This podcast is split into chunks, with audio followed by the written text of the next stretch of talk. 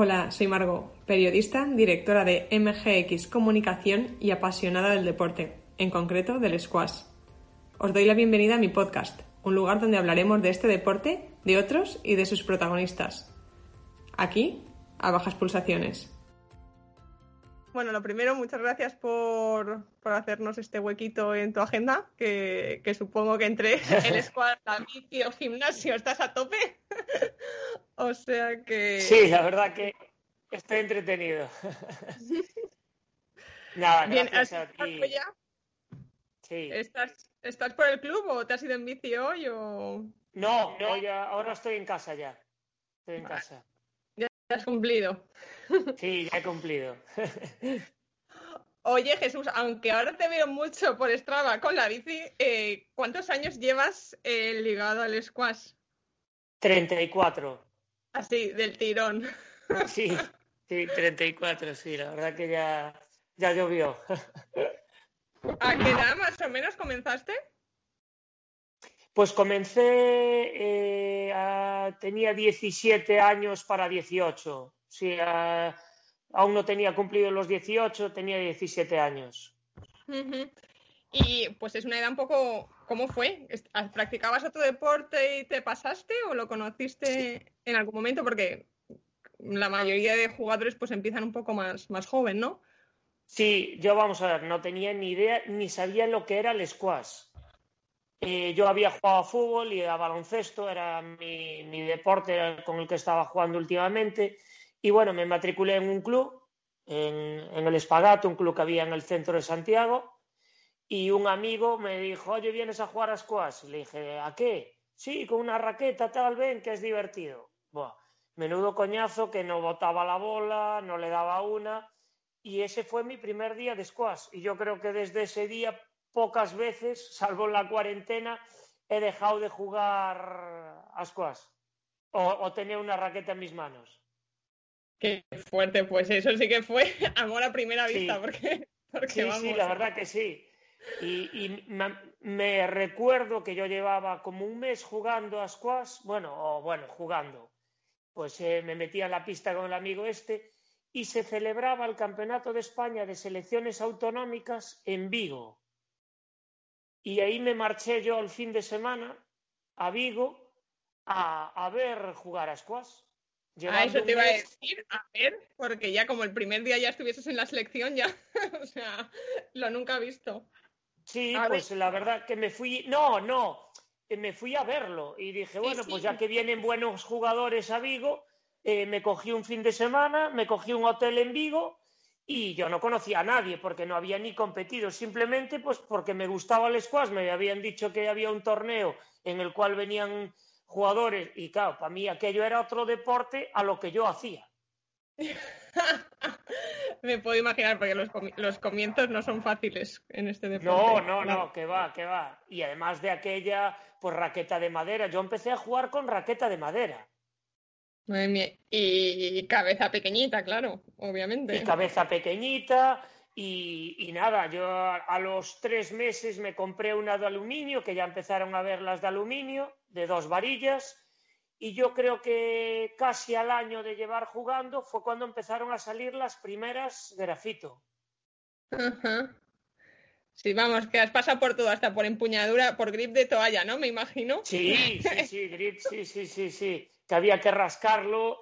Eh, yo se lo cuento a veces a mis hijos o así a chavales, a Aarón y tal, y se ríen, y se ríen, pero ¿qué es eso de toalla?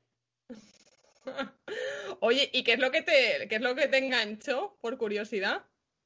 Pues mira, yo venía de deportes de equipos. Como te dije, jugué a fútbol, jugué sobre todo a baloncesto y estaba un poco cansado de, pues eso, de que, de que eso dentro de un equipo, pues uno pasase, otro llegase tarde, otro no viniese a entrenar. Y entonces yo encontré en el squash un deporte que me daba pues un poco todo. Yo soy muy competitivo en todo y entonces me daba competición, me daba poder eh, entrenar yo solo, porque de hecho mi primer año al squash me pasé muchas, muchas horas yo solo en la pista y me podía y me daba el hecho de que me lo ganaba yo o me lo perdía yo. O sea, no, no dependía de un tercero, ni de un cuarto, ni de un, ni de un quinto. Oye, ¿y, fue difícil eh, hacerte ahí un huequito? Porque luego, vamos, tu trayectoria es espectacular, pero esos comienzos. Muy difícil porque, bueno, en el club jugaban, vamos, de mi edad ya nadie. Yo era el niño de, los que jugaban a squash, que eran señores, pues, bueno, señores, gente como yo tengo ahora mi edad, pues gente de 45, 50, 55 años, que eran los que jugaban en el club y me adoptaron un poco como el niño que le gusta esto y me fueron metiendo en sus partidas, me iban explicando, pero bueno, ellos también eran gente, pues eso, que había aprendido por su cuenta, que jugaban lógicamente mejor que yo y que me fueron metiendo, metiendo en el mundillo de, jugar con ellos, tal, pues yo me pasaba horas, eh, pues a mí me decían, haz paralelas, y yo me pasaba horas haciendo paralelas. No había ni internet, no había vídeos, no había, lo único que yo podía aprender era con esta gente o cuando había un torneo, pues como te decía, desplazarme y, verlos.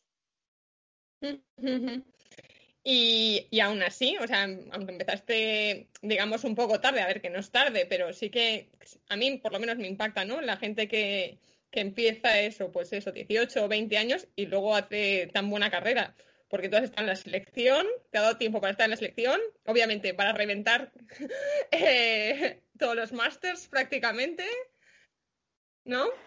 Sí, sí, la verdad que yo también suelo decir que si tú empiezas más tarde en un deporte, yo creo que te, acaba, te aburre o te cansas o te satura menos que un chavalito, pues por ejemplo, que empieza con, como empezaron, imagínate mis hijos, cinco o seis años, y claro, cuando, cuando lleven 20 años, eh, siguen siendo jóvenes, pero llevan ya una porrada de años. Yo, eso no me ha pasado. Eh, yo la verdad que encuentro motivación para seguir, me gusta mucho esto y, hombre, que fue un hándicap empezar más tarde en cuanto a, a, lo que ves hoy en día. Hoy en día yo creo que sería más inviable que un jugador destacase empezando tan tarde. Mm, bueno, pero aún así a ti, tú aún fuiste integrante de la selección, si no me equivoco, ¿no? Sí, ¿Española? sí fui, integrante. Fue, un poco sorpresa, fue un año que hice semifinales en el Campeonato de España, fue el Campeonato de España que ganó Víctor Monserrat en Lugo.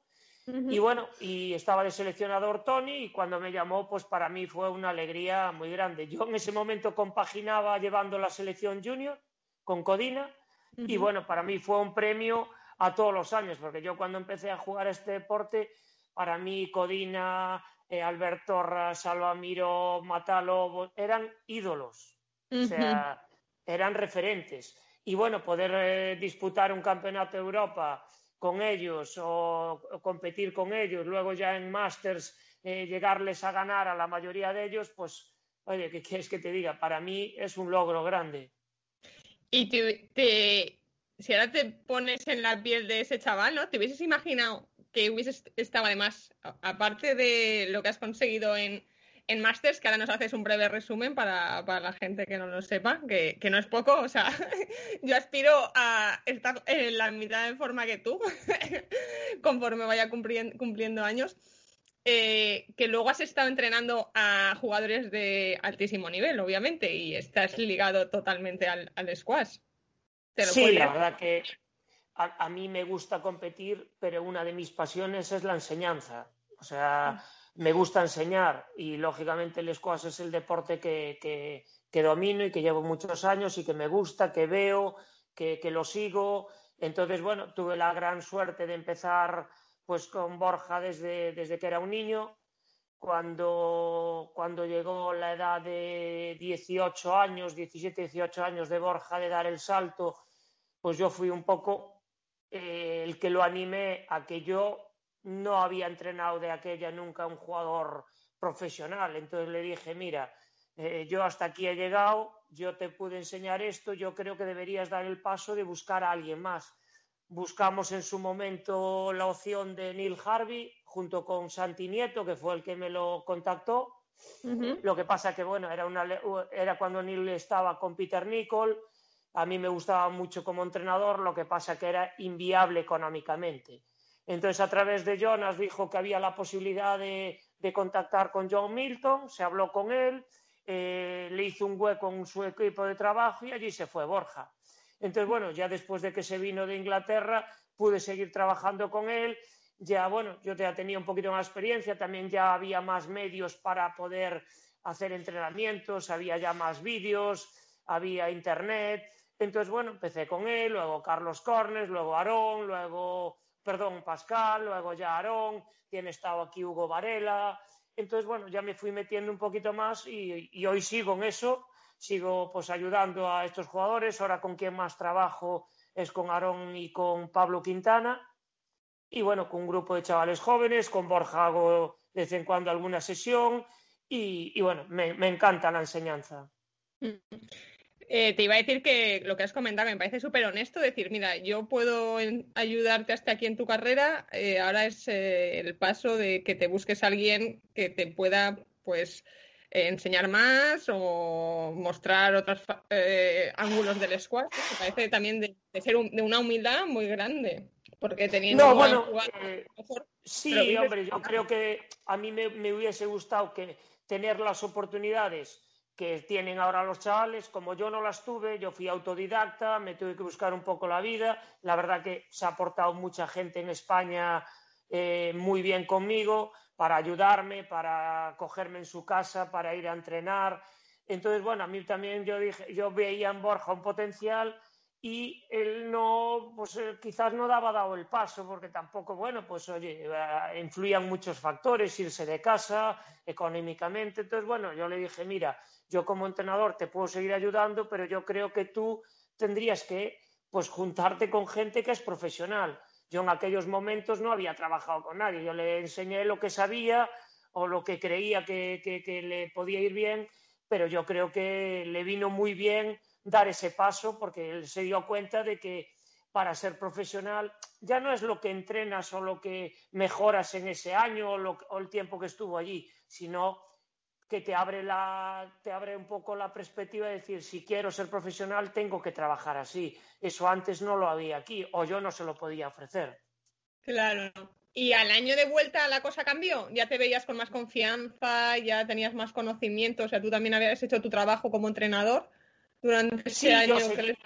sí, yo seguí eh, eh, entrenando, o sea, gente, lo que pasa que, bueno, también cada vez que venía aquí él me decía y luego yo me, un poco entre, él me pedía alimentarle, me decía, allí hago este tipo de entrenos, eh, pues los entrenos de presión que, bueno, para mí fueron nuevos hasta que vino él de allí. Entonces me fui readaptando un poco para seguir ayudándolo. Mm. Y a nivel personal, ¿tienes alguna escuela de squash que, sigas? ¿Más la inglesa o la egipcia? O, Vamos a ver, yo me gusta. Siempre me gustó mucho la, escuela inglesa por, por, no sé, por eh, un poco por ser eh, eh, técnicamente un poco la que todos seguíamos. ¿Qué pasa? Que desde hace siete o ocho años el squash egipcio ha roto moldes, por así decirlo, y entonces te tienes que readaptar. Hoy en día el squash es mucho más rápido, de ritmos, de velocidad, entonces ya no puedes perder tanto tiempo, por ejemplo, en armar la raqueta, en hacer un swing tan bonito como era la escuela inglesa, ya tiene que ser todo más acortado para dar otro tipo de, pues de utilidad a esa técnica. Entonces te tienes que ir un poco pues readaptando. Ahora, si me dices eh, en quién me fijaba yo, pues lógicamente me fijaba mucho más en la escuela inglesa, porque además era de la que teníamos más referencias. Hmm. Eh, ¿Algún nombre, algún entrenador, algún jugador que te haya marcado o al que... a, mí, como, como, entrenador me gustaba muchísimo Neil Harvey. Eh, fue el que más seguí en la época que yo podía seguir así algún, algún entrenador. como jugador, pues Peter Nicol era la, elegancia personificada. O sea, era como ver a un Federer que dices cualquier golpe que haga lo hace muy bonito, lo hace bien. O sea, para un niño es más fácil decirle, mira, intenta hacer un golpe como Peter Nicol que no como Rami. Ya.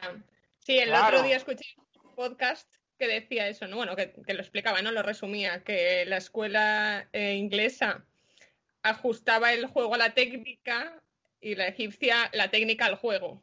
Exactamente, exactamente. Lo que pasa que, bueno, ha también, eh, eh, han también eh, cambiado todo esto que yo creo que está haciendo cambiar a otras escuelas. Luego, por ejemplo, en otra escuela que me he fijado mucho y es un entrenador que me encanta, es Philip Signoret, el entrenador de Camille Ser. Sí. Que me gustan, yo también eso, estoy intentando inculcar desde hace años pues que en el lado izquierdo se entre mucho más con la pierna izquierda, pero por lo que te vengo diciendo, el squash es muy rápido, entonces eh, el cambio de pies a veces te relantiza o el querer entrar a la pierna cambiada, entonces tienes que saber qué pasa, que normalmente tenemos menos fuerza los que somos diestros con la izquierda, tienes que ir haciendo, adaptando poco a poco, haciendo ejercicios en el que utilicen las dos, pero, eh, por ejemplo, hasta, hasta que lleguemos a que un niño o una persona que estás entrenando sea capaz de equilibrar con la pierna izquierda en el lado izquierdo exactamente igual que equilibran en el lado derecho. Entonces es una escuela, la francesa, que ya lo vienen utilizando desde los tiempos del INCU y lo siguen utilizando. Y yo creo que hay, si tú ves jugadores profesionales, cada vez utilizan mucho más la pierna izquierda en el lado izquierdo. Sí, bueno, y las piernas de los franceses yo creo que, son las más fuertes de todo el circuito, tanto de chicos como de chicas. Madre mía, esas, esas piernas. O sea... Es que las tienes que tener porque eh, al final tienes que compensar el trabajo de una con la otra. Antes, pues siempre trabajábamos mucho más la derecha porque era con la que más nos apoyábamos. Pero ahora yo creo que y entonces son, yo intento ir quitando cosas de lo que veo, de lo que sigo, es igual que yo le digo a muchos jugadores o a muchos chavales, dejar de ver PSA TV de chicos, intentar ver más de chicas, porque vuestro juego se adapta más a las chicas que a los chicos. intentar seguir el juego de los chicos es muy complicado, porque es una velocidad, es un ritmo de bola tal, mientras que en chicas eh, te das adaptado mucho más. Entonces, a mí me gusta ver muchísimos squash de chicas, independientemente que me encanta ya porque eh, para mí ha mejorado mucho más en comparación que el squash de chicos. ¿Sí? ¿Por qué? Porque cada vez son más rápidas, técnicamente son mejores, eh, no sé, eh, físicamente son mejores, aguantan partidos larguísimos. Ahora, antes era rarísimo ver en, dos chicas un partido de 80 minutos en pista de cristal y ahora se dan muchísimos. Y rallies más largos, la verdad es que. Exactamente. Y eso que juegan con chapa baja. Eh, entonces yo te, digo, yo si hay un torneo profesional que hay chicos y chicas, eh, normalmente acabo viendo más partidos de chicas que de chicos. Pues lo vamos a resaltar porque no había escuchado esto, yo creo que nunca, Jesús. O sea que. No, de hecho, es una cosa que me tiene dicho Carlos, pero ¿cómo ves las chicas? Y digo, pues me encanta porque saco muchas cosas, porque eh, me da tiempo a tal. Y yo creo que el, común de los mortales, salvo pues eso, jugadores profesionales o que quieren ser profesionales que ya tienen un ritmo, pues tipo Aarón, tipo Iván, y, Iván, eh, perdón, eh, bueno, no Iván Pérez, yo qué sé, los que están, Nilo Vidal, los que están queriendo llegar a ser profesionales ahí arriba, pues ya claro que tienen que seguir a los chicos, pero otro tipo de jugadores, pues los jóvenes estos de 14, 15, 16 años, yo les diría que viesen más squash de chicas, porque sería más fácil que fueran poco a poco adaptando su juego, viendo más squash de chicas que de chicos. Mm. Sí, sí, y en cuanto dices a lo de adaptar, la verdad es que eh, tienes razón, ¿no? Porque yo creo que además, tanto los número uno de squash en hombres como en mujeres, eh, he escuchado que eso, que a los 18 años han tenido que rehacer su técnica totalmente.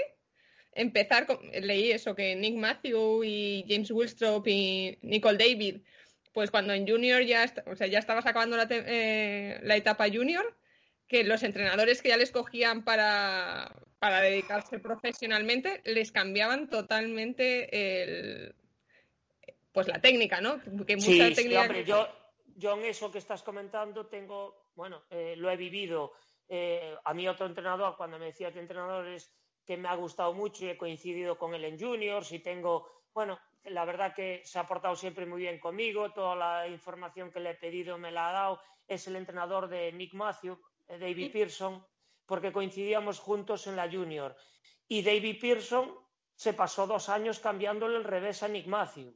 Sí, yo creo que escuché un documental y hablaba. Es difícil, es difícil hoy en día decirle, pues ya no un jugador del nivel que tenía Nick Matthew, que yo lo conozco desde que tenía porque nos hemos enfrentado a él en la Junior, en la Sub-16, nos ganó un campeonato de Europa Sub-16 y eh, Nick Matthew, si a mí me dicen con 16, 17 años, yo me acuerdo su primer PSA o su, no sé si era el primero o el segundo que, que disputó con 17 años, lo jugó en el Espoa Santiago porque él era muy amigo de Yago y si a, mí me dicen que Nick Macio va a ser tres veces campeón del mundo, número uno del mundo, es como si me dicen ahora, pues no sé quién decirte del ranking mundial. Es que no sé. Sí, vamos, que no lo veías. Del 30 que dices tú, estás, vamos, eh, que tomas para decir que este va a ser campeón del mundo.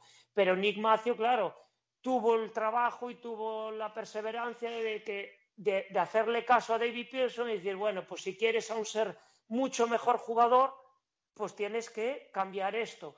Y hacer un cambio de ese tipo, siendo ya jugador profesional, no es fácil. Pero bueno, Paul, eh, Cole lo está haciendo también ahora.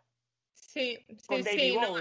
Ah, vale, no lo sabía eso, pero vamos, que tengo la imagen eso de haber visto documentales o haber escuchado o leído entrevistas, eso de jugadores, bueno, que han sido eso, número uno del mundo, que eso, que a los 18 años, 19, o sea, les cambiaban sus entrenadores eh, todos los gestos, el movimiento, o sea, era como dividir su squash en pequeños capítulos e ir transformándolo. Digo, o sea, qué barbaridad. Pero bueno, eh, eso supongo que también es, el punto de inflexión, ¿no? Lo que luego hace también a un jugador, Claro, que llegue, no, es lo mismo, eh, pues eso, Paul Cole.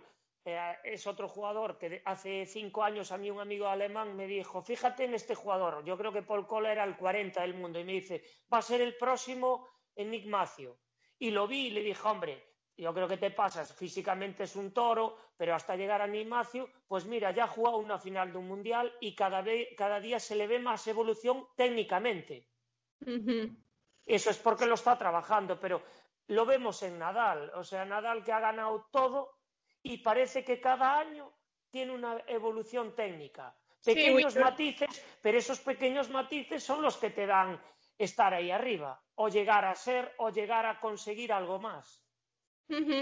Tota-, totalmente de acuerdo contigo, Jesús. Y, decirlo es muy fácil, pero hacerlo, me, imagino que a nivel jugador y profesional debe ser como una tortura china, decir, pero si estoy bien así, ¿por qué tal? Y dice, pues porque es el cambio, es lo que te dará el empuje que te falta, desde luego. Incluso a veces a, mí, pues me, Borja me dice, joder, sigues teniendo motivación porque me ve pues entrenando solos o haciendo algún ejercicio distinto. Y, me dice, digo yo, es que yo si me quiero, yo pues me pongo metas. Y yo ahora sé que hay cuatro o cinco jugadores en el mundo de mi edad que, pues claro, porque fueron, pues eso, eh, eh, jugadores, Nick Taylor, tal, que fueron top. Y para intentar, yo ya no digo ganarles, pero intentar por lo menos competir con ellos, yo tengo que hacer cambios en mi juego porque yo no tengo ese talento, pero intento y, tengo esa motivación. Si yo con 52 años la tengo, ¿cómo no la va a tener un chaval de 20? Yo a veces a Aaron que le digo, no, no, tenemos que cambiar esto. Y me dice, pero es un coñazo, ¿por qué no me sale nada? Le digo, ¿pero qué piensas? ¿Que los cambios van en, tres semanas? Son a veces los cambios progresivamente, pero, pero cuestan, claro que cuestan. Pero tienes 19 años, no quieras a los 20 ser buenísimo, piensa más allá. Sí, sí, pues, pues la verdad es que, verlo desde ese punto de vista es que, me parece súper importante. Y me está encantando hablar contigo de técnica, pero yo contigo sobre todo quería hablar del plan de juego. Porque yo, eh, en el informe Robinson, si no me equivoco, que lo hicieron a Borja, ¿no? Creo que fue a ti a quien te escuché decir que el ajedrez, ay, uy, al revés, que el squash es el ajedrez un ajedrez con raqueta, ¿no? Un ajedrez físico. Un, ajedrez físico, sí. Sí, de hecho, los de informe de Robinson, cuando sigo teniendo contacto con ellos, eh, decían, eh, una vez que vieron, porque ellos coincidieron allí en el Mundial, vieron a jugadores tal y, decía, y me decían, eh, pues la verdad que tienes toda la razón, porque es muy duro mentalmente, pero es durísimo físicamente. Pero yo creo que el squash, si mentalmente sin ser, o sea, es un jugador, perdón, si no está mentalmente eh, al 100%, ya puede ser muy bueno físicamente, ya puede ser muy bueno técnicamente, que yo creo que la diferencia hoy entre los jugadores es la mentalidad, más que en el físico y la técnica. Ya, eso te quería preguntar que también, ahora luego volveremos al plan de juego, pero ya que has lanzado lo de la mentalidad, eh, ¿cuáles son las cualidades o diferencias, ¿no? Que tú que has entrenado bastantes jugadores ya, jugadores que están eh, compitiendo a nivel profesional, ¿cuál es la diferencia de un ganador o del que llega arriba del que se queda por el camino? ¿Qué cualidades? para mí, básicamente, mira, a mí me hicieron hace, pues cuando yo empezaba y empecé a jugar algún de aquellas se llamaban ISPAS con Albert Roca, con Pablo Amorós, que tenemos jugado algún torneo por aquí, por España, lo que serían hoy PSAs. Y yo me acuerdo de aquella, los australianos eran muy potentes y había alguno que decía, bueno, traía sus dos raquetas, su bolsa rota, nosotros íbamos con raquetas, patrocinios, íbamos todos equipados. Sí, pero la diferencia es que ellos veían la pelota como un chuletón y si no ganaban no comían, por así decirlo, hablando entre tal. Entonces la mentalidad ganadora yo a veces creo que te la da el tener hambre. Y yo creo que, por ejemplo, hoy en día se les da demasiado fácil a los chavales, eh, tienen demasiada facilidad para acceder a todo. Entonces, que de esos eh, eh, de esos con tantas calidades, porque aquí en España hoy tenemos la gran suerte de tener un grupo de chavales con mucha calidad eh, y que tienen la suerte de tener referentes por Borja, Iker, Edmond. Es que ahora hay un grupo grande, antes era Borja solo, pero es que los que vienen detrás yo veo muy buenas cualidades. ¿Cuál va a ser la diferencia de que lleguen o no lleguen? Tener hambre. No sé si me entiendes. No sé si me lo entiendes. Yo, te entiendo perfectamente, pero ¿esa hambre se trabaja o esa hambre es innata? Yo creo que se puede trabajar, pero es innata. Vale. Sí, porque. Yo es innata. Yo te puedo poner ejemplos, por ejemplo, ahora un niño junior que tenga más o menos posibilidades va a 5, 6, 7, 8 torneos juniors al año, juega los campeonatos de España, lo llevan, avión, eh, tiene su bolsa con raquetas, tiene su patrocinio la mayoría de ellos. Yo te puedo poner un ejemplo. Borja jugaba uno o dos juniors al año, al año, iba en furgoneta, tiene idea a jugar el Dutch en furgoneta, llevar una raqueta. O sea, para, eh, yo no digo que sea todo así, pero, o sea, el decir, llegas a Holanda después de eh, casi, 6.000 kilómetros o lo que sea, o, 4.000 kilómetros de viaje, un día entero de furgoneta, llegas allí, ponte a jugar, si se me rompe la raqueta le tengo que pedir la de mi compañero y es otra distinta. Sí, sí. Esto ha pasado. ¿Qué pasa? que esa hambre, esa hambre, yo creo que es la que te da el llegar. Y la no tienes que estar muy bien eh, eh, amueblado. Yo, un jugador que, que, veo muy bien amueblado en España, en ese sentido, pues, seguramente teniendo posibilidades de raqueta, de no sé qué, pues, por ejemplo, es Iker, es Edmond, son jugadores con hambre, que quieren mejorar. Sí. ¿Y, ¿Y el entrenador qué función tiene eh, porque puede ser que sea un poco frustrante a lo mejor, ¿no? Porque estás haciendo trabajo y luego el jugador no te no rinde lo, esperado o que entrena muy bien pero compite muy mal. Eh, como entrenador, ¿cuál es tu experiencia? ¿Cómo, cómo fomentas esa hambre? Hombre, vamos a ver, eh, yo, yo también, aunque no he sido un jugador profesional como ellos, aunque me he dedicado al squash toda mi vida, sí que les puedo enseñar porque tengo mucha experiencia pues yo compitiendo o jugadores que yo he entrenado compitiendo, entonces a veces les suelto esa puntita, que, no vale de nada tener siete raquetas, no vale de nada tener el mejor cordaje, no vale de nada tener las mejores zapatillas, si al final cuando haces unas sombras eh, te cansan, o, claro que te cansan, pero que, que, mentalmente, uy, hoy estoy cansado, hoy no me apetece, o hoy es que me duele aquí y entonces ya no rindo al 100%. No, vamos, eso te lo vas a encontrar siempre cuando compites. Yo le digo a los chavales, mira, molestias, dolores, eh, un día malo, que estás cansado. Es que lo ilógico sería jugar un torneo profesional y después de un partido duro, que al siguiente partido estuvieses fresco. Eso no existe. Mientras que en juniors es más jajaja, bueno, pierdo, juego puestos, estoy con mis amigos, eh, jijiji, si pierdo me llevaron en avión, qué divertido. Es un mundo completo. Por eso, ahora estos que yo estoy entrenando, que están empezando a jugar torneos profesional, a veces se frustran, porque, por ejemplo, el caso Aarón, su primer torneo que fue a jugar fuera, a Egipto, él solo, en Alejandría, el club estaba allí en un barrio que, casi no se podía andar por la calle. Eh, entonces pierde su primer partido, tres días más allí, eh, no conoces a nadie, el idioma, tal. Es frustrante, pero amigo, si tú eres capaz de ir sobreponiéndote a esas cosas, al final te va a hacer fuerte. Claro, eres mejor jugador y mejor persona luego cuando pasas. Sí, exactamente. Yo le digo, es que siempre yo tengo la suerte de tener el ejemplo para los chavales y ellos lo tienen en el club de Borja. Borja cuando se fue a entrenar a Inglaterra no sabía casi ni decir hola en inglés. Sí, sí. dile a un chaval y hoy en día los llevan, los traen, eh, saben hablar, ya tienen relaciones con otros chavales porque han coincidido desde los 13 años jugando torneos.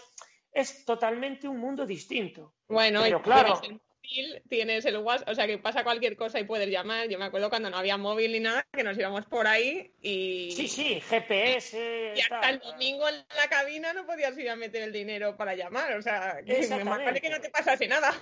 Y que, te, y que tuvieses monedas en ese momento, ese. Claro, es que a mí me ha pasado un poco lo mismo. Yo cuando empecé a jugar aquí fuera fui el primero de prácticamente Galicia en salir a jugar torneos, luego ya se incorporó Marcos Chantada, pero yo pues, pues, eso, fui abriendo puertas, luego eso, pues cuando me llamó Tony a la selección, pues de aquella era impensable que un jugador gallego jugase en la selección. Y mira lo que vino después. Sí, sí, pues eso, Iago, Borja, Carlos, o sea, eh, pues eso, Gisela, eh, Marta, tal. pues hemos, hemos abierto, y entonces yo creo que los chavales deberían eh, pues eh, no ver tanto, no fijarse tanto en las zapatillas, en las raquetas, en los cordajes y sí en tener más hambre en la pista. Y yo eso, eh, ves a algún chavalito que dices tú, uy, a ti te falta ser mucho más humilde, perder muchos partidos y llevar muchos palos. Sí, totalmente de acuerdo. Bueno, y como hablábamos, ¿no? O sea, por, por ti, por tu pista, por, tus consejos han pasado ya muchos jugadores y supongo que habréis diseñado planes de juego, eh, unos cuantos, incluso tú, a la hora de, preparar tus torneos que, sigas jugando, obviamente. Eh, yo creo que es algo de, que, lo que se habla poco, por lo menos a nivel general. Eh, cuando ya estás a lo mejor en el ambiente más profesional, pues sí que se tiene en cuenta, pero si eres un jugador medio de club o de torneos esporádicos, etcétera, eh, como que, de qué hablas, ¿no? O sea, ¿qué es eso del plan de juego? Eh, ¿Cuánto es de importante tener entrar a una pista o a una eliminatoria sabiendo qué es lo que se tiene que hacer? Uf, es, para mí es, fundamental. Hoy a nivel profesional tenemos la suerte, pues a mí me tiene pasado con Borja, de decir, bueno, pues mañana juega con, no sé, con Paul Cole y tener la posibilidad de ver partidos de Paul Cole y decirle, oye, pues yo le veo esto, lo vi en el partido de ayer y aquí pues fallaba más o, ten cuidado de este lado. A nivel profesional es más fácil, pero es que a nivel amateur también. Yo a veces, pues eso, discuto o, le riño a, los jugadores porque le digo a Alon, has jugado 30 veces con Augusto y peca siempre de lo mismo. Por ejemplo, por decir, pues es un jugador que, han coincidido muchas veces, de su edad, tal, y le digo, ¿cómo puede ser que, te enfrentes 30 veces a él y cometas los mismos errores, pues ya desde el saque o desde el resto o, porque le juegas tanto a este lado? Entonces, esas cosas yo creo que se pueden inculcando, claro, depende del nivel y depende de la edad, pero que cada jugador es un mundo y si tienes la posibilidad de haber jugado mucho con él, lo que tienes que ir aprendiendo, pues si la has ganado 10 veces, decir dónde le he hecho daño esas 10 veces, írtelo metiendo en la cabeza. Yo imagino que Borja tiene grabado eh, con, todos los jugadores que ha jugado, pues dónde le puede hacer daño, dónde no. ¿Qué pasa? Que si se lo refrescas, si, si cada vez que, va a jugar con él, pues se lo recuerdas, o él se lo recuerda, o vuelve a mirar, tienes esa, esa ventaja. Pero yo creo que a nivel de chavales es fundamental cada vez que entras en la pista con alguien. Sí, para mí lo peligroso es cuando entras en la pista con alguien que no tiene referencias o que no lo has visto jugar nunca. Eso te iba a comentar, que hay en, esas, en esa situación, ¿no? cuando no conoces tanto al jugador, eh, tienes que conocer, me imagino, muy bien tu juego. ¿Cuáles son tus sí, ahí, ahí, es donde, ahí es donde tienes que eh, mentalizarte 100% de aplicar tu juego base y a partir de ahí, pues si eres capaz de reaccionar durante el partido, porque a lo mejor tu juego base pues eh, no le hace daño al otro jugador. Entonces ahí es cuando, que para mí es muy difícil el cambio en medio del partido, sobre todo en el squash que es muy rápido. En tenis, por ejemplo, que tienen esos parones, que tienes más tiempo para concentrarte, decir, bueno, pues tengo que cambiar la estrategia. En squash eh, un juego se va, si a veces en tres minutos. Entonces, ese cambio en medio del partido a veces es complicado, pero de ahí también los buenos jugadores. Yo, eso, te fijas en jugadores y dices, joder, cómo cambió de su forma de jugar de un juego a otro. Eso es muy difícil a nivel amateur, pero tienes que emplearlo. Yo siempre que voy a un torneo por ahí, me da miedo jugar con alguien, aunque me digan, no, pero ese le ganas bien, que no he visto ni tengo referencias de él. Me da miedo ahora luego te pregunto una cosa relacionada con eso del miedo de cuando no conoces al jugador. Em, eh, lo que mencionabas del juego base, ¿qué aspectos se tienen que tener en cuenta para todos los jugadores y jugadoras que nos escuchan? Que, pues, como, por ejemplo, yo ya estoy un poco anticuada también. Entonces, eh, ¿qué es lo que debería eh, fijarme de mi juego para configurar mi, mi juego base? Para mí, para mí el juego base, para mí el juego base y eso que el squash ha evolucionado mucho, tal, para mí el juego base sigue siendo eh, tener, un, tener un buen length, tener un buen juego profundo. Y a partir de ahí, pues eh, es mucho más fácil ordenar todo. Si, si, tú no tienes un buen juego profundo, porque a mí me hace gracia a los chavales, bueno, Sorbagui está pegándole seguido a la bola, y digo, sí, pero Sorbagui es capaz de pegar a la bola, pero cuando hace tres paralelas altas o hace cuatro globos, su bola va donde él quiere o va profunda. Eh, entonces, les digo eso, que no se fijen tanto del juego de media pista para adelante, que el de estos jugadores es espectacular, porque mm. tienen un talento tal. Yo les digo, fijaros en el juego profundo atrás, sobre todo cuando juegan lento. Eso es lo difícil. Con la bola tan caliente, a las velocidades que juegan ellos, ser capaces de tener un juego profundo eh, atrás. Y para mí, a partir del juego profundo atrás, es donde empiezas a crear todo. Entonces, claro, yo ahora, por ejemplo, insisto muchísimo cada, cada vez intento que los jugadores o los chavales que entreno voleen mucho más. Para mí la volea hoy en día es fundamental por lo rápido que es el juego. Pero claro, si tú eh, voleas mucho, pero dejas la bola en el medio o no eres capaz de, dominar un poquito la, la, pista porque no tienes juego profundo, al final no vale de nada que volees mucho. Entonces, o que tengas muy buena dejada, si las bolas las estás dejando eh, cuando quieres jugar atrás, dejándolas en el medio, porque no desplazas al contrario. Entonces, para mí, la base del juego es un buen juego profundo y luego a partir de ahí crear. Y sí, yo creo que lo has dicho bastante claro. Y a la hora de analizar a tu rival, ¿en qué puntos te has de fijar? Pues, pues, uno de los primeros que me fijo es qué tal juego profundo tiene. Porque yo lo aplico.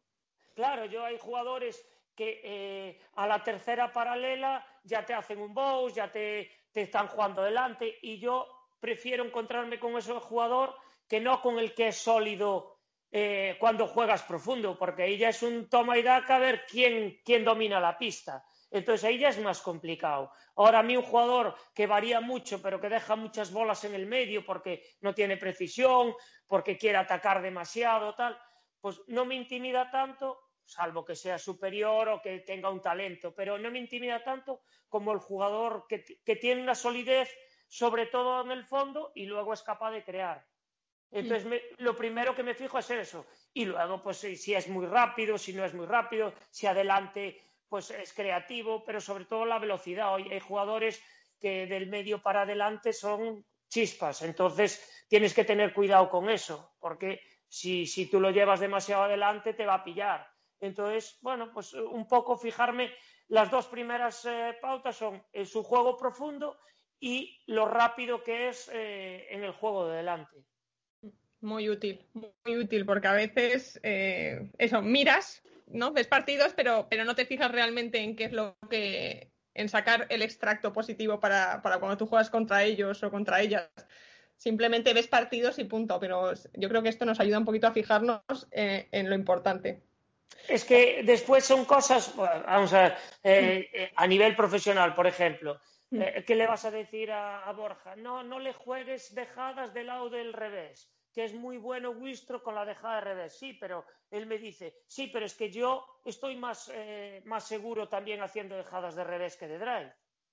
Mm. Entonces, si tengo una opción, la voy a buscar más del lado de revés que de drive.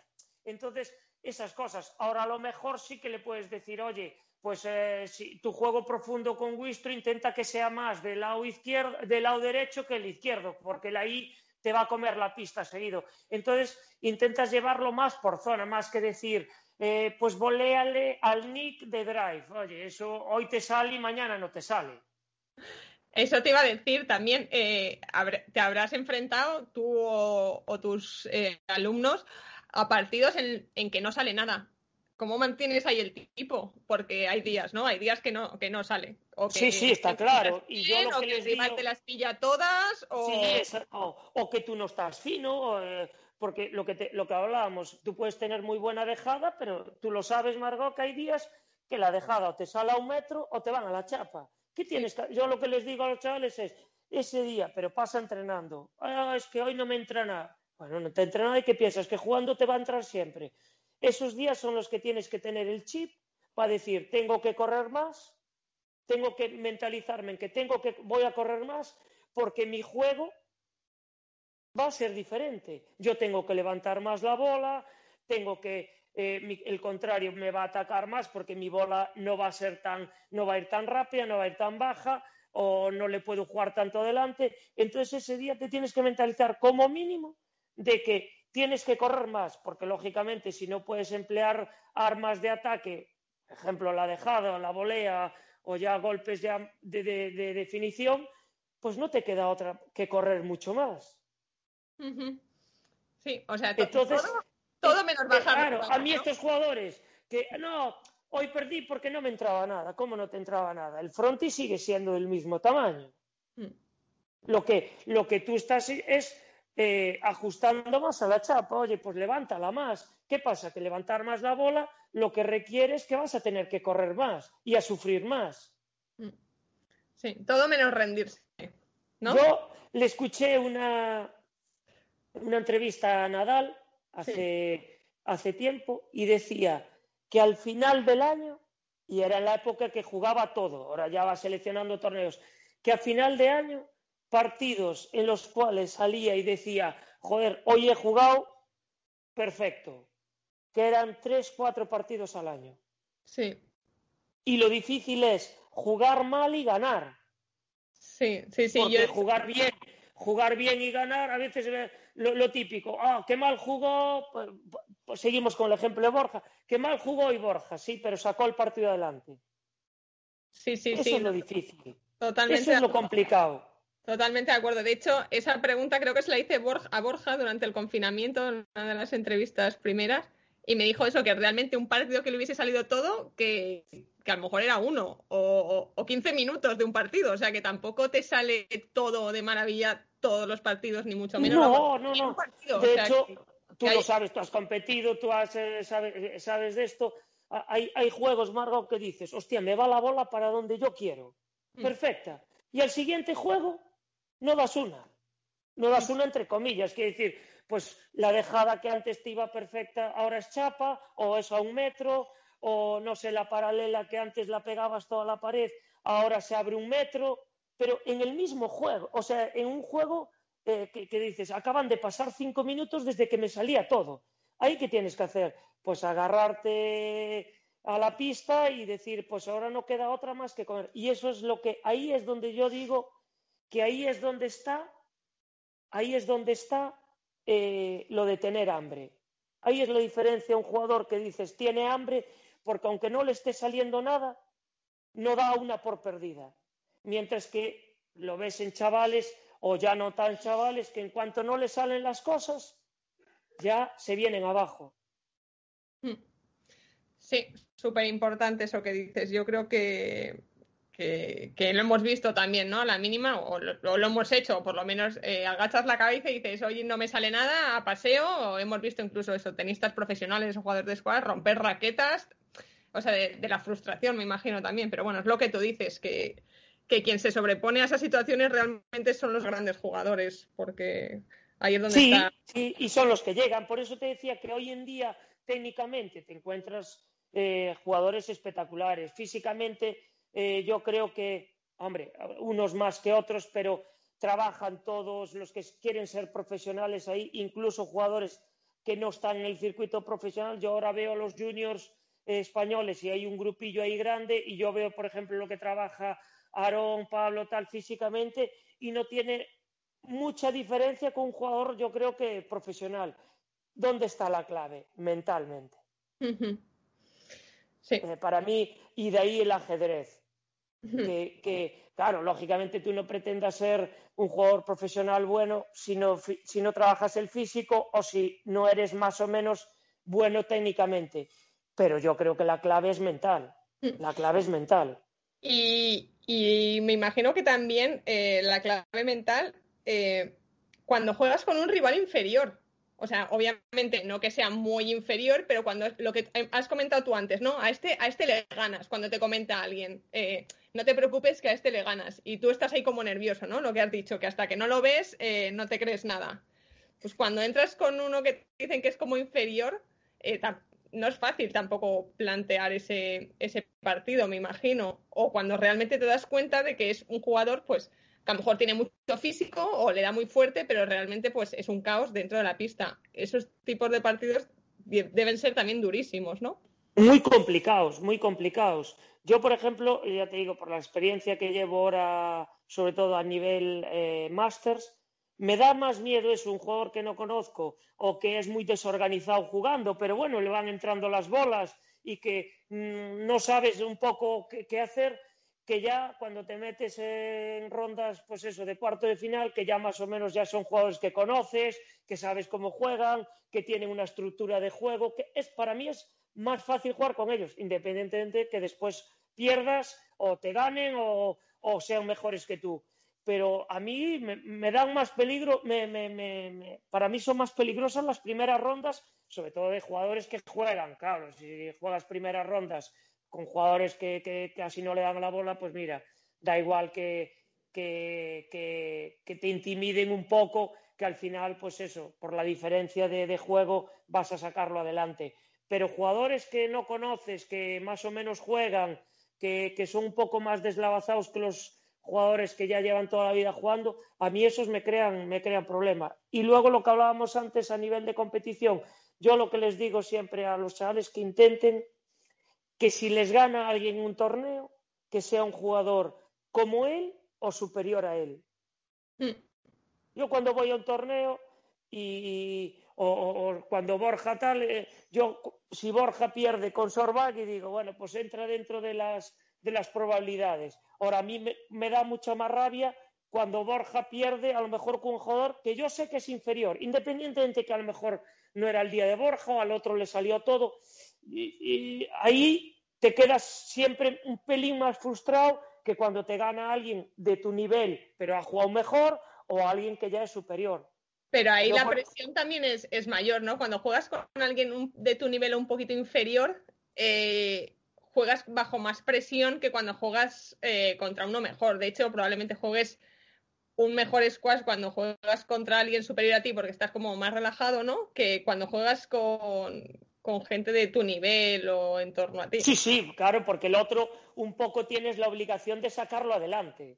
Mientras que, por ejemplo, cuando juegas con un jugador superior a ti, dices, bueno, voy a hacer un buen, voy a intentar hacer un buen partido. Y al final suele pasarte que te sale buen partido pero mm. como el otro es superior, pues eh, al final, ¿qué pasa? Que a veces cuando juegas un buen partido con alguien superior y el otro a lo mejor no está en su mejor día o tiene algún problema que físicamente, ahí es cuando se dan las sorpresas. Ahí es cuando, pero tu mentalidad ya es de salir a competirlo y hacer un buen partido. Porque si tu mentalidad ya es de cuando juegas con alguien superior es, bueno, no tengo nada que hacer, ya ni lo disputo. Que pasa mucho en eso también, sobre todo en etapas junior. No, me toca con, con este, ya me da igual. No, no te da igual. No es lo mismo estar 20 minutos que 25. Cuanto más tiempo estés con un jugador superior a ti, más bagaje tendrás, más experiencia tendrás y al final te valdrá para jugar con jugadores de tu nivel o inferiores. Ahora, a mí me da mucho más respeto, más que respeto, me da mucho más miedo y es mucho más presión jugar con alguien de tu nivel o inferior. Eh, Jesús, creo que has dicho cosas súper interesantes y que tanto jugadores, juniors, absolutos, entrenadores eh, deberíamos tener en cuenta, porque eso que acabas de decir también ahora de sumar minutos, o sea, da igual que te vaya, que vayas perdiendo que que no, o sea, sumar minutos en pista, eh, pues es importantísimo también a nivel a nivel juego, a nivel técnica, a nivel físico, a nivel progresión. Creo que sí, y luego Luego, otra cosa que, bueno, aquí tenemos la suerte, eso, de, tener, de, que ha habido muy buenos jugadores en el club y, los jugadores que iban progresando y que a veces coincidían entrenando con ellos o que iban eh, ya jugando algún juego con ellos. Yo siempre les digo, olvídate, nunca pienses en el número de puntos que le vas a hacer pues a Borja, a Carlos o a Pascal. Siempre fíjate en el tiempo que estás en la pista con ellos. Mm. Porque a veces, sí, claro, es muy bonito entrar en la pista con Borja y decir, ah, le hice cuatro puntos, pero da igual, porque cuatro puntos a lo mejor fueron chapas de él o fue un churro tuyo. Intenta, aunque te meta un C0, pero estar más tiempo en la pista, porque aprenderás mucho más. Hmm. Pero hay mucha manía, sobre todo en competición, cuando un chavalito juega con alguien, pues eso, pues un chaval sub 15 juega con Iker en un torneo y va pensando más en hacerle puntos que en estar tiempo en la pista con él. Sí. Y es un error, porque eh, al final, por muchos puntos que le hagas, nunca le vas a ganar ni un juego ni un partido. En cambio, si estás bastante tiempo con él en la pista, eso es buena señal. Hmm. Sí, sí. Muy, muy bien. Eh, Jesús, eh, yo creo que hemos hablado bastante. Vamos camino de la ha estado genial, o sea, eh, la verdad es que Jesús me ha, encantado esta entrevista, o sea, me había planeado... Yo me lío mucho, ¿eh, Margot? No, no, me pero, pongo a hablar y... Pero que me ha encantado, hemos tocado temas yo creo que súper importantes y, cosas distintas también de, de, lo que es el propio juego, ¿no? Y, mejorar tu juego, y o sea, que, me encanta todo lo que vamos a sacar de este podcast. Pero para acabar, Jesús, eh, cuéntanos tus objetivos, que tú no paras. ¿Qué es lo próximo que tienes en el pues calendario o cuando el COVID nos deje, etcétera? Vamos a ver, lo primero es que se reanude la competición. A mí me, encanta competir. De hecho, un poco este paso a la bici de montaña es pues por buscar un poco, pues eso, un, eh, entretenimiento nuevo, una meta nueva, un objetivo nuevo. Entonces, mientras no haya torneos de squash, sobre todo de, de, de Masters del circuito europeo, eh, de momento sigue la fecha del Mundial, o sea, mi objetivo sería, si se hace el Mundial de, de en agosto, eh, llegar lo mejor posible y prepararlo. Y si no se hace, pues eh, esperar a que se reanude la competición del circuito europeo Master y preparar algún torneo del circuito Master hasta que nos dejen, pues ya, pues o bien jugar un europeo o un mundial, que para mí sí que son las fechas eh, que más suelo preparar. Lo otro, bueno, pues son torneos que me gusta jugar, que me gusta llegar bien, pero mis objetivos desde hace eh, 10, 15 años son preparar pues, el año que es el, europeo, el europeo y el año que es el mundial, el mundial.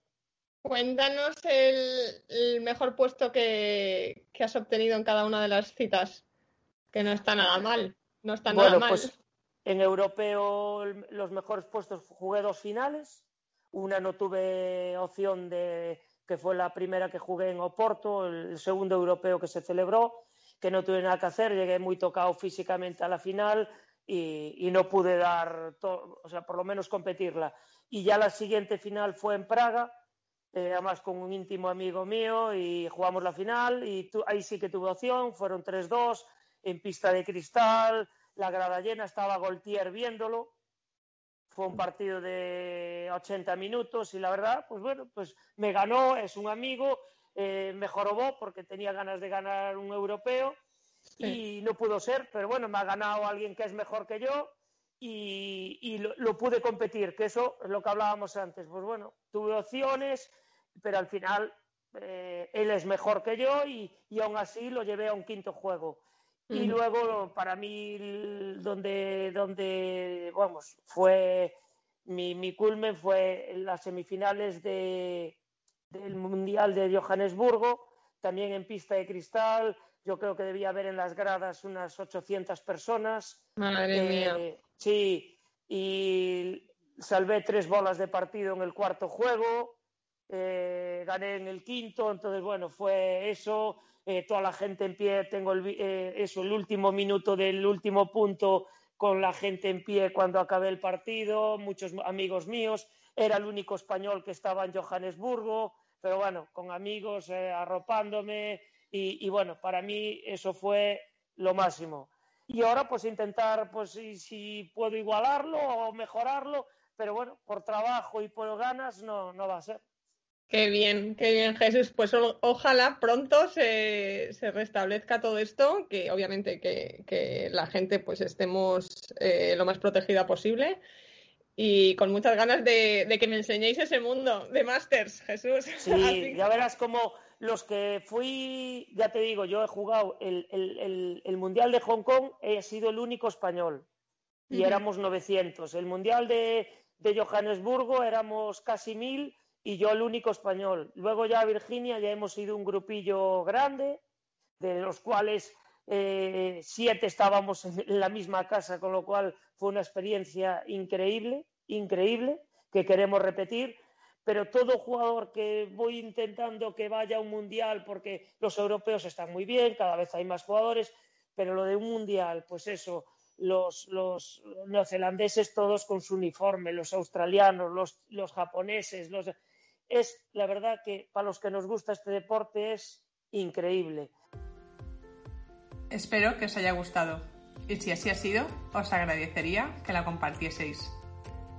Nos escuchamos en el próximo episodio. Un saludo.